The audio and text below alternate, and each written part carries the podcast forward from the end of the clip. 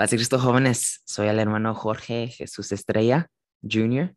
Um, soy de San José, California y en el día de hoy vamos a um, tener una conversación sobre el libro de Eclesiastés y nuestro hermano Jorge Estrella Cortés nos acompaña um, para esta conversación que vamos a tener. ¿Cómo está hermano?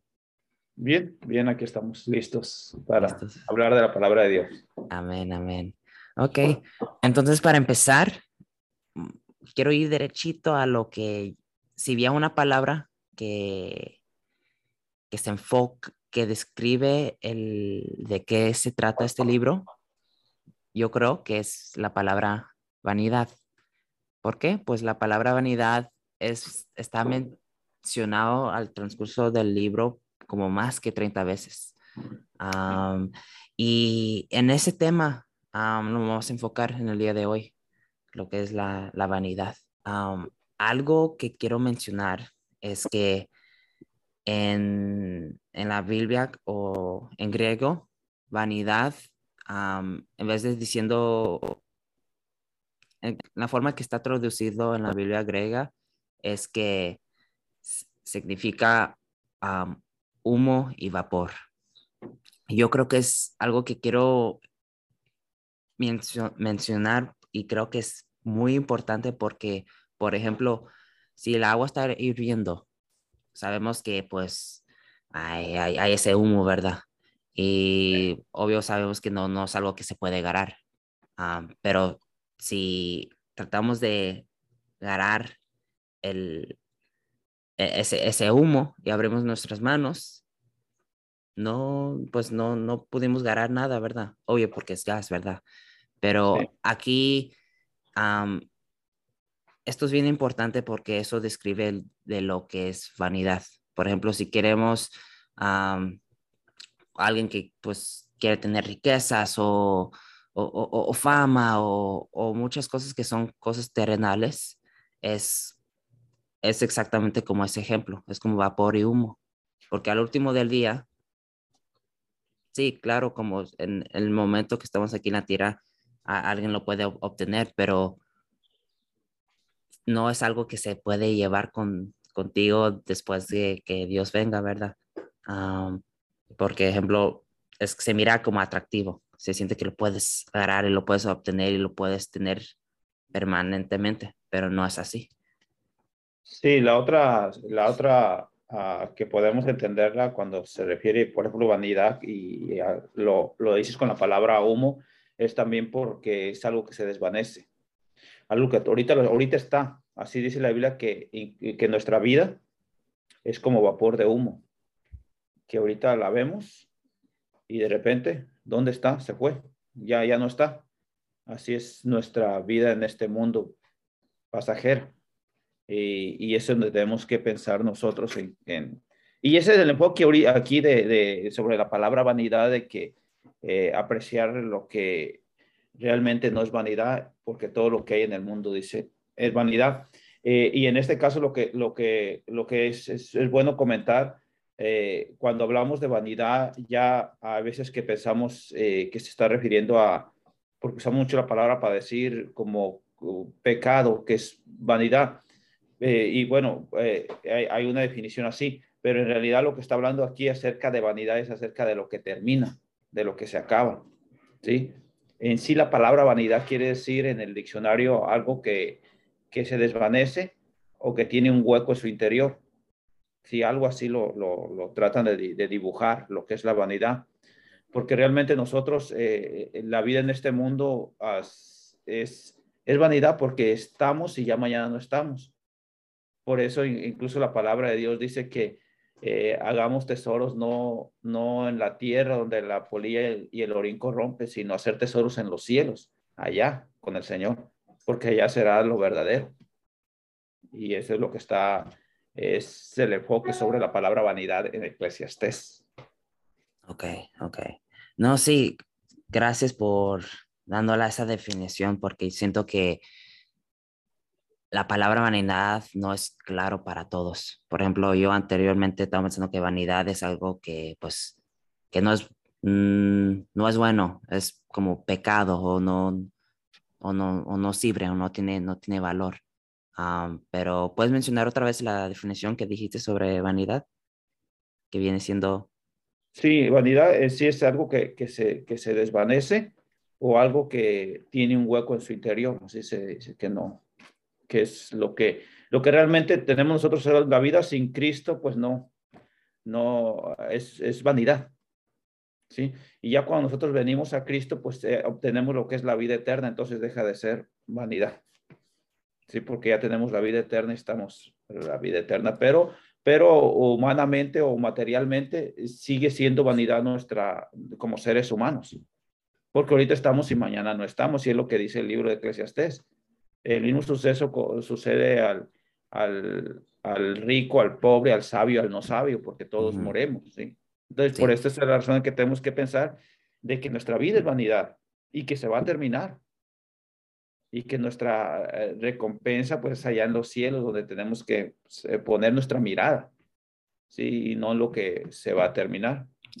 Pero mientras estemos aquí, pues vamos a, a, aprovechar lo que Dios nos dio y a gozar del bien que Dios nos dio y el día que no tengamos, eh, que sean tiempos difíciles, también considerarlo porque todo, incluso aquí el mismo libro dice, para todo hay tiempo. Amén, amén. Sí, ahorita lo que, ahorita que mencionaste es que, que vanidad también viene siendo como un hueco interior y ese hueco es como un, es algo como un, vacío en el, interior, pero ya cuando alguien tiene una relación con, con Dios o cuando sea pues bautizado, como ese, ya, ya no está ese hueco, porque ya está lleno con, pues, el, el, lo que es, es un lugar especial para que Dios pueda bendecirnos, nos llene como de su Espíritu Santo.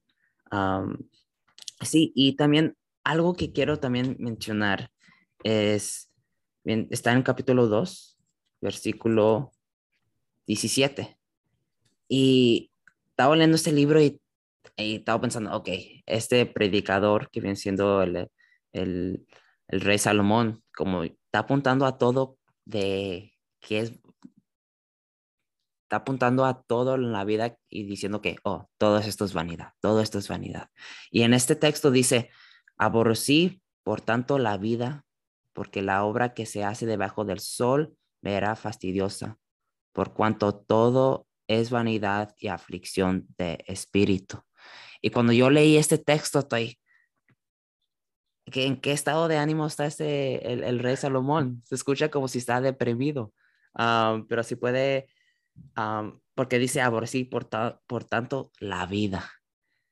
Entonces, sí, sí, podías explicar eh, o de qué estilo de ánimo crees que el rey Salomón eh, eh, está en, porque aquí se escucha que, en ese versículo se escucha que está deprimido y no es algo que nosotros que, que se ha transmitido como, oh, pues todo es vanidad, no vale la pena esto o el otro, como abrosco también la vida, como eso se escucha bien deprimido y triste. Yo, yo creo que hay una confusión porque siento que ese no es el mensaje que el rey Salmón quiere no, por Supuesto que no, por supuesto que no era el mensaje de él, porque incluso en, en, unas, ahí mismo él dice que goces del bien que Dios te da, los días que te da el Señor, la bendición, aprovecha tus días, o sea, a la vez está diciendo como tus días son vanidad, eh, aprovecha lo que Dios te da, no, no, no lo desperdicies en algo que, que no, sino.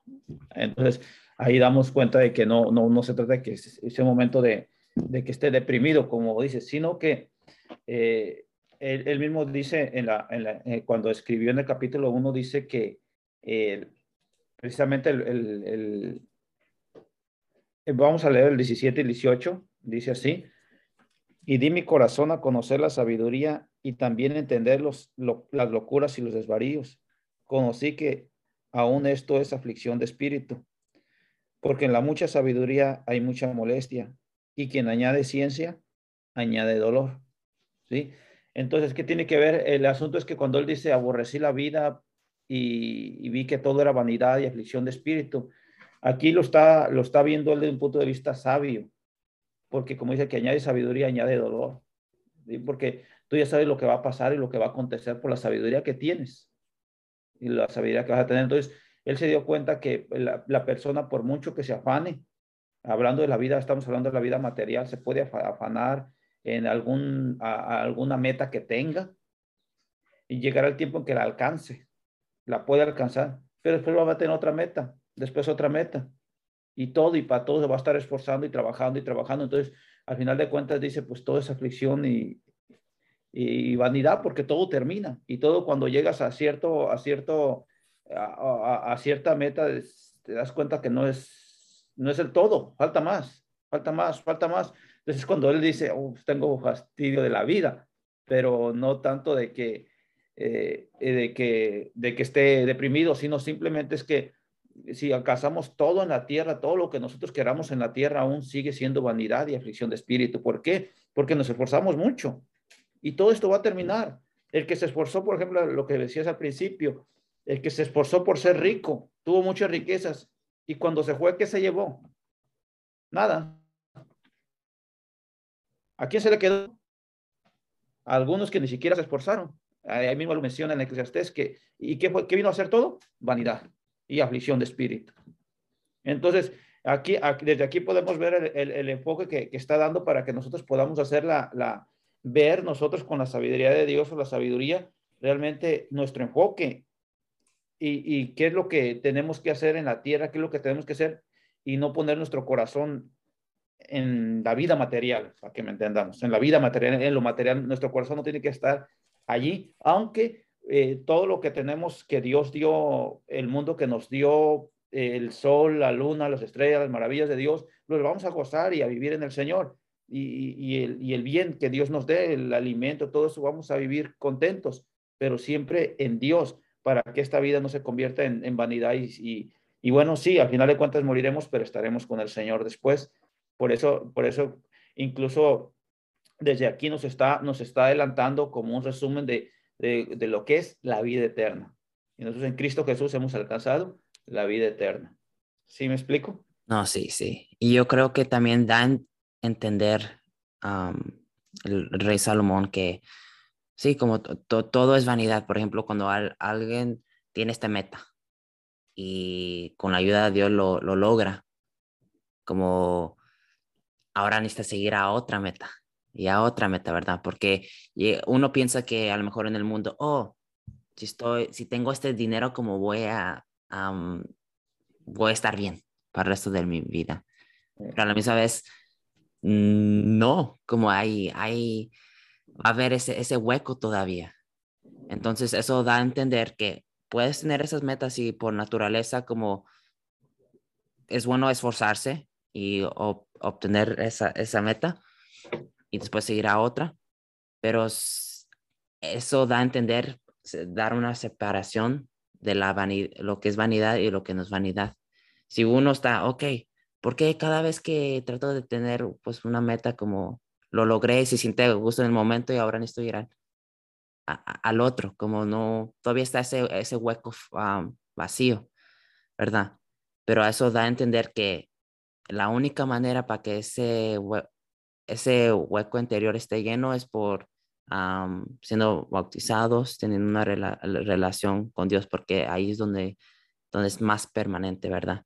Y y también otro ejemplo, como en ejemplos que, por ejemplo, hablando de la vida cotidiana, el, ha habido como artículos sobre, por ejemplo, no sé si conocen a Michael Phelps, que es un nadador, nadador profesional que tuvo muchas medallas, muchísimas. Y después cuando ya se retiró, como estaba mencionando, oh, no, no, no nomás con ser tiro, pero durante el tiempo que todavía era un atleta profesional, tenía muchas medallas de oro. pero decía que, que, estaba deprimido, como no, no, esas medallas de oro y esos logros que tuvo, como no era suficiente para que no esté ese hueco vacío. Y aquí podemos aprender, y eso es nomás un ejemplo, como esto, si uno investiga como esos se aplica a, mucha gente que creemos que, oh, a lo mejor esta persona está feliz porque está tan alto en este nivel. En, ¿me, entiendes? Sí, sí, sí. Y ahí es donde nos damos cuenta realmente que es vanidad. Vanidad y aflicción de espíritu. Y, y, y, él, y por ejemplo, el personaje que mencionas, pues llegó y lo obtuvo, uno de los más ganadores que ha habido. Y aún así había algo que, que pues cayó hasta en depresión, eh, incluso estaba promoviendo un, un, movimiento para ayudar a todos esos deportistas que incluso quieren hasta quitarse la vida, suicidarse. Eh, el asunto es ese, es, es de que eh, al momento nosotros, si conocemos la palabra de Dios, damos cuenta de algo especial que tenemos en Dios algo que cuando no se conoce la, la, palabra de Dios es un momento de frustración porque se dan cuenta al momento que llegan de que ah, sigue habiendo lo que ese hueco en ellos. Es, es, es vanidad al final de todo, porque después todo termina. Incluso vamos a ver aquellos que, eh, a, algunos que hasta fueron triunfadores y después ya no son, ya no tienen nada o ya no, ya ni en cuenta, se dieron cuenta que todo era vanidad y que sí fue como el vapor de humo que lo viste, que lo viste ahí y de repente se esfumó y se fue. En cambio, y, aquí lo que nos enseña eh, la palabra de Dios es en esto, de que si, dice, eh, por ejemplo, lo que mencionabas, es bueno esforzarse y tratar tus metas, eso es, bueno, ser esforzado, pero siempre y cuando tener en cuenta que, que tu, tu base principal es Cristo Jesús, es la vida en Dios. No puedes dejar o sacrificar la vida de Dios por obtener lo, lo, material, que realmente lo material se termina. ¿sí? Como ahorita, lamentablemente, vemos muchos jóvenes que van a la, a la, a la universidad y, y, y, al momento cuando llegan, antes de llegar a la universidad, pues eh, son hijos de cristianos y, y, y sí, sí creen en Dios, buscan de Dios, pero llegan a la universidad y se afanan mucho en lo material y empiezan a... Eh, un montón de, de, luchas que tienen al final de cuentas por... Eh, se, se dejan llevar tras la vanidad y dejan lo más importante, lo que realmente les va, eh, les va a dar vida eterna y les va a dar ese, ese, gozo perpetuo, que realmente vamos a decirlo de una manera voy a recalcar una vez más, no quiere decir que nosotros como cristianos no tengamos eh, momentos difíciles, sí los tenemos. Y que nuestra vida material no sea vanidad, porque sí es vanidad, porque va a terminar nuestra vida material también, al igual que ellos. Ellos van a morir, nosotros también. ¿Sí? Entonces, pero nosotros estamos asegurando es para la vida eterna. De consiguiente, en esta vida tenemos bendiciones de Dios y por fin la vida eterna. Así. Amén, amén, amén. Ok, ok, ahora la, la última pregunta. ¿La vanidad es bueno o malo? Bueno, la vanidad eh, tenemos que verlo desde dos puntos de vista que, que los dos son, son, eh, son, son fundamentales y que la Biblia los menciona. Por ejemplo, en el caso de la vanidad, estamos hablando de, la vanidad, ¿es pecado? Sí, porque dice la palabra de Dios que el mundo pasa y su concupiscencia, mas el que hace la voluntad de Dios permanece para siempre. Y todo lo que hay en el mundo es vanidad. Todo, ¿por qué? Porque se termina. Y, en este caso, por ejemplo, estamos hablando de, eh, principalmente el pecado es, es algo que es vanidad. ¿Por qué? Porque el pecado trae un cierto gozo, pero, o, deleite, por decirlo así, porque la Biblia así lo, lo menciona como deleites temporales. Entonces, pero ese, ese, ese, ese, esa satisfacción que se tuvo al seguir los instintos, ah, pues eh, se termina y es momentánea y después eh, los, los pagos a lo que pasó, a lo que hizo, son más fuertes que lo que pudo ver el eh, disfrutado el, este, este, el pecado es su acción. Entonces ahí, ahí por eso la palabra menciona que es, es, la vanidad es pecado, todo eso es vanidad, pero también el punto de vista que habla el, el rey Salomón aquí en Eclesiastes acerca de la vanidad se refiere más a, a lo que es a, a, lo que se termina y en este caso es a, a la vida en esta tierra que en este eh, aquí no podemos decir es, es pecado, bueno, pues ya estoy aquí, pero esto es vanidad es vanidad lo que yo estoy viviendo.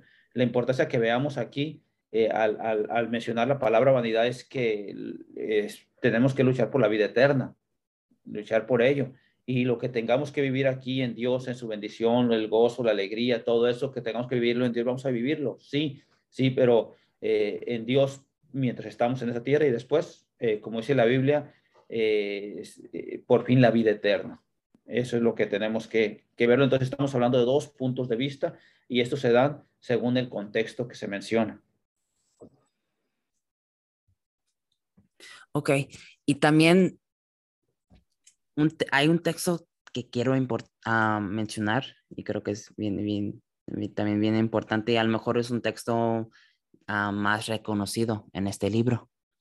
Y este texto se encuentra en capítulo 12, versículo 1, que dice así, y acuérdate de tu Creador en los días de tu juventud, antes que vengan los días, los malos días y lleguen los años de los cuales digas, no tengo en ellos contentamiento.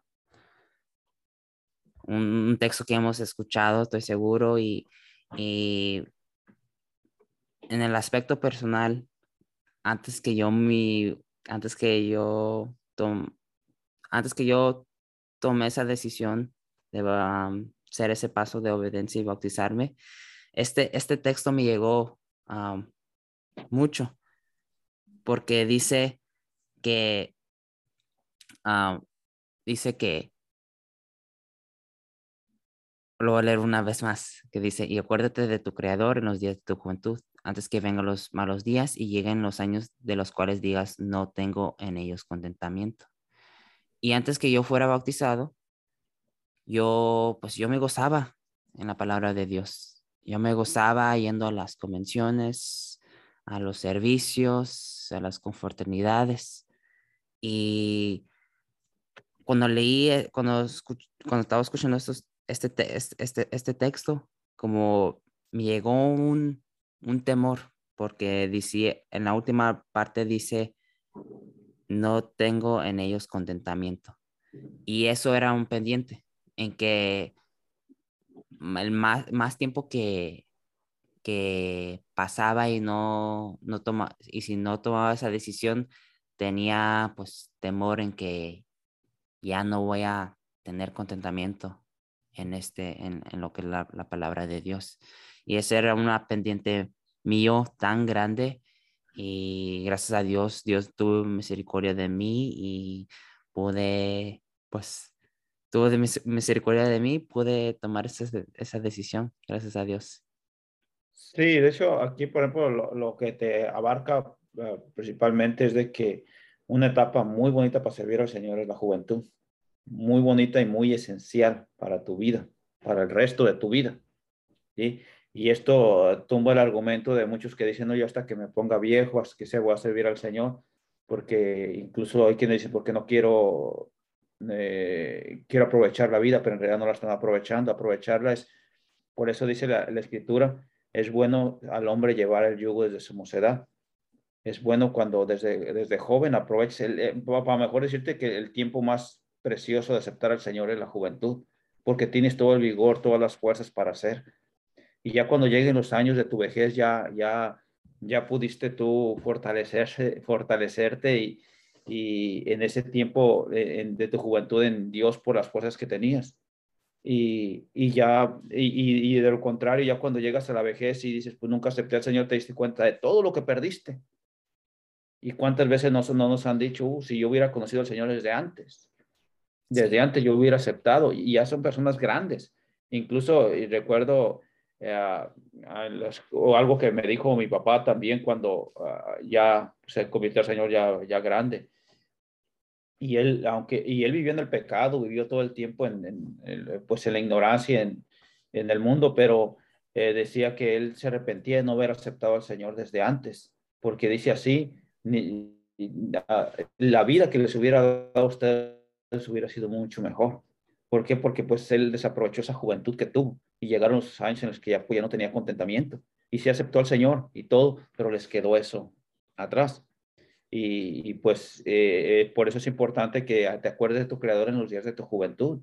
O sea, no esperes para mañana, hoy, hoy es el día joven para que, para que hagas tu compromiso con Dios y, y, vivas en Dios, que eso es, eso es lo más importante, esa es la vida, eh, lo precioso, lo precioso, por eso dice así, acuérdate de tu creador, porque acuérdese que la juventud pasa, es igual también como dice aquí el texto anteriormente, la mocedad y la juventud son vanidad. ¿Por qué? Porque, porque el joven siempre eh, piensa en, en, en, lo material, empieza en, disfrutar el mundo, pero no piensa en Dios. Tenemos que pensar en Dios y, y, y vivir una vida en Cristo Jesús para que podamos aprovecharla.